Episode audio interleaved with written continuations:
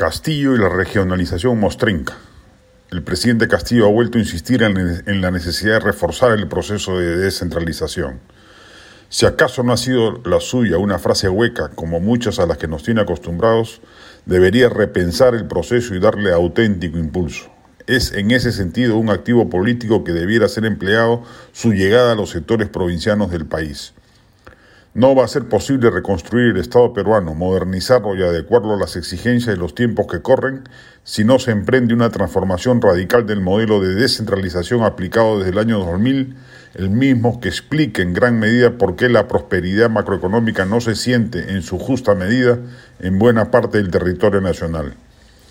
Los gobiernos regionales y locales han fracasado y se han constituido en antros burocráticos donde autoridades corruptas o ineficientes dilapidan los ingentes recursos que reciben propiciando que la ciudadanía no tenga salud, educación, agua potable, infraestructura de calidad acorde a los años de crecimiento económico que el Perú ha tenido en las últimas tres décadas.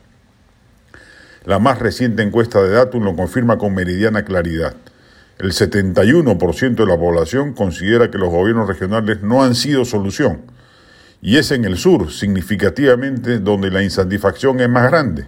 El 76, 77% estima negativamente las autoridades regionales y es allí precisamente donde anida la mayor parte del voto anti-establishment antilimeño que sostiene aventuras electorales disruptivas.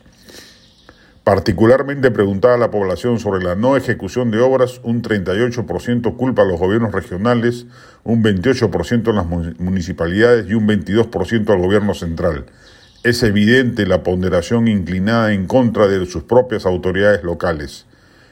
De nada servirá que se reforme el gobierno central, que se modernice la gestión pública, que el sector estatal reciba crecientes ingresos fiscales mediante el aumento de la recaudación tributaria, si los gobiernos regionales y locales siguen siendo un hueco en el balde donde se drenan millonarios recursos.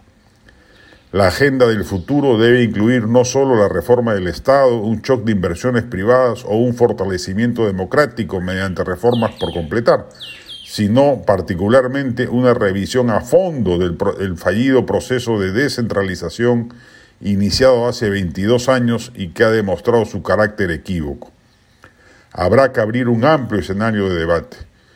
Y resalta en ese sentido la notable ausencia del tema en la clase política peruana, que miopemente no percibe que mucho de lo que se puede hacer en lo que concierne un buen gobierno se irá por la borda si no se cambia una estructura regional mal construida.